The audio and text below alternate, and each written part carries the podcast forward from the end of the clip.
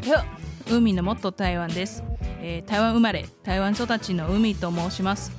海のもっと台湾は皆さんの台湾の友人として台湾の面白い文化や旅行話や日常生活を語る番組です。またあのーこの番組で皆さんともっと親しく交流できれば嬉しいなと思います。一応面白いかどうかは私個人で勝手に判断しますので面白くなくても適当に聞き流してください。そうですね。あの前回を引き続き、まあ、ちょっと楽しい話にしたいと思いますので今回はあの台南での食事話を話したいと思います。そうですね。台南はおそらく台湾の B 級グルメ界の最高峰に維持する街だと思います。台南といえばまずみんなは、まあ、食べることから考え始めるのです。まあ歴史があるということで昔からの美味しいものがたくさんあります。まあつまり日本っていうと、まあ、江戸時代からの美味しいものっていう感じでしょうね。さてえーその中でも私の大好物から紹介したいと思います。それが牛肉スープなんです。まあ牛肉スープとはあの台南特有の朝食なんですね、えー生のあの新鮮牛肉を熱いお湯にかけるとまあそうですね。簡単でスタミナが湧いてくる。まあ、それはですねあの下から伝わる柔らかさと、えー牛肉の甘みが出る一品になります。ちなみにあのホルモンが好きだったらホルモンスープもおすすめします。そしてあのお腹がいっぱいになるためやっぱりご飯と他の例えばあの牛肉野菜炒めとかそれを一緒に注文したら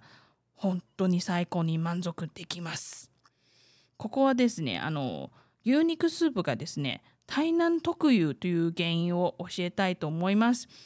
それはですねあの昔台湾はですねやっぱり農業社会だったんで牛はですねとっても大事な労働力の一つですね。それであの農家ではやっぱり牛を大事に育てて、まあ、仲間として扱うのは普通なんです。それであの農家がですね牛を食べる習慣があまりありませんでした、えー今も農家出身の人があの牛を食べない人が多いです。そしてあのどうしてあの台南ではよく食べられるのっていうのがえーっとですね台南の中心部は海に近くそしてやっぱり昔からの、まあ、ことなんですので都市化が早かったのです。つまりあの市内にあの農家があまりいませんでしたし、えー逆に魚を取る漁師が多いです。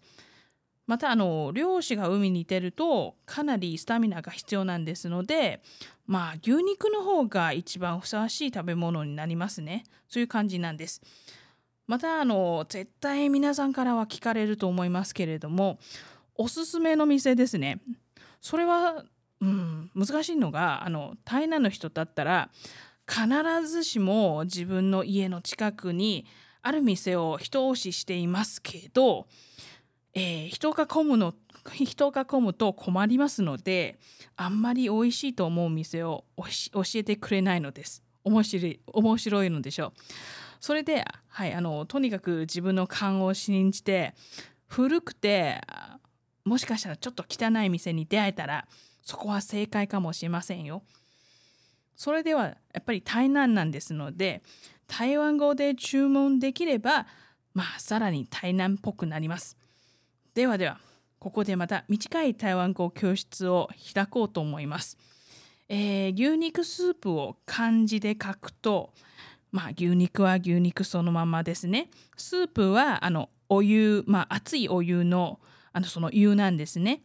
えーまあ台湾語で発音するとグーバートングーバートングーバートンになります。グーバートンを食べてみてくださいね。次はですねやっぱり先ほどもまあ話したんですけど漁業が盛んでますので美味しい魚もあります。それがですね台湾の魚を代表するサバヒサバヒがあります。まあサバヒの漢字がですね私にとってもとっても書きにくいし説明しがたいなので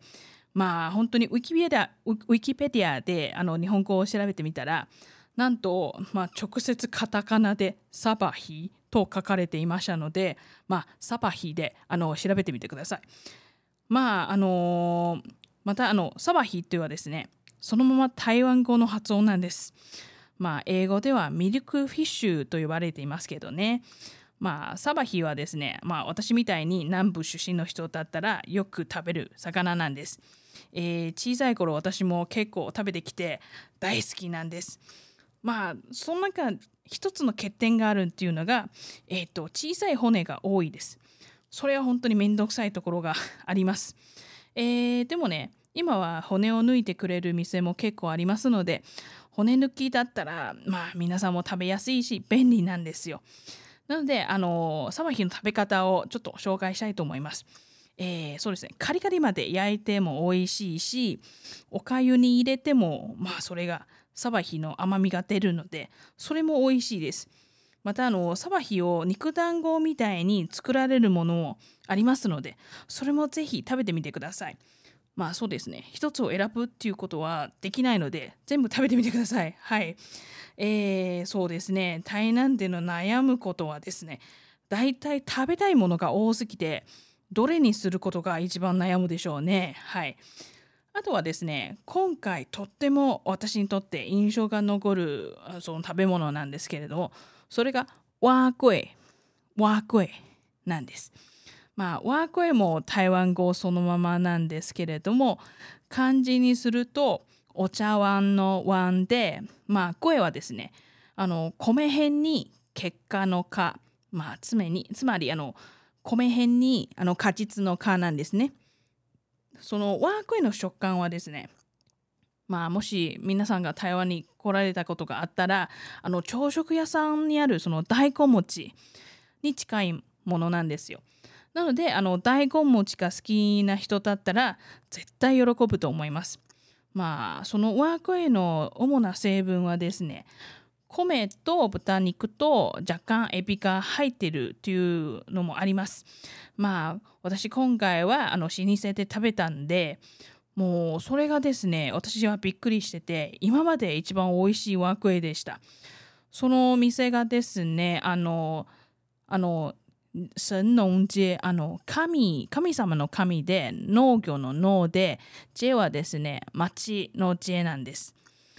そういうところで食べ食べましたのでそれもぜひ皆さんまあもし近くに寄ったことあれば食べてみてください。えー、そうですね。最後はですねもう一つはあの紹介しないといけないと思うのがえっ、ー、とですねゴアバオなんです。ゴアバオ。ゴアバオ。それもねコアバは台湾語なんですけれども漢字がですね難しい方なんですのでうんどう書けばどう説明したらいいのか分かんないですけど、まあ、コアバオのイメージはですねあの台湾なりのハンバーガーなのです。まあ、白いパンの中にあの豚の角煮そしてピーナッツ粉とあのピーナッツ粉とあの砂糖とあのパクチー3菜が入っています。それもですねまだ絶品なんですよ。はい。もう本当にうんそうですね。あの話すだけで私もまたお腹が空いたような気がします。はい。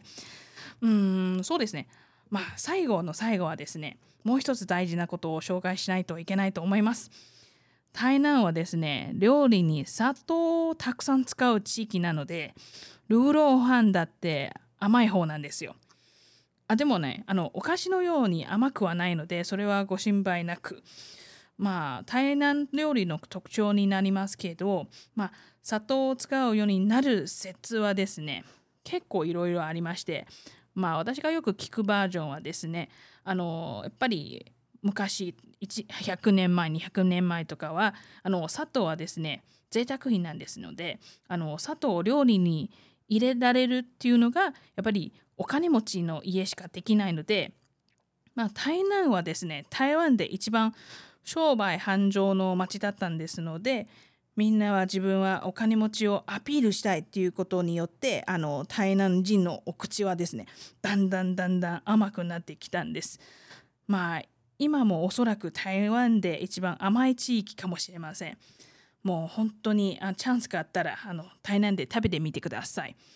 まあここまで聞いてくださって誠にありがとうございます。まあ他に台湾の何かを知りたかったら、えーぜひコメントであの書いていただければ嬉しいと思います。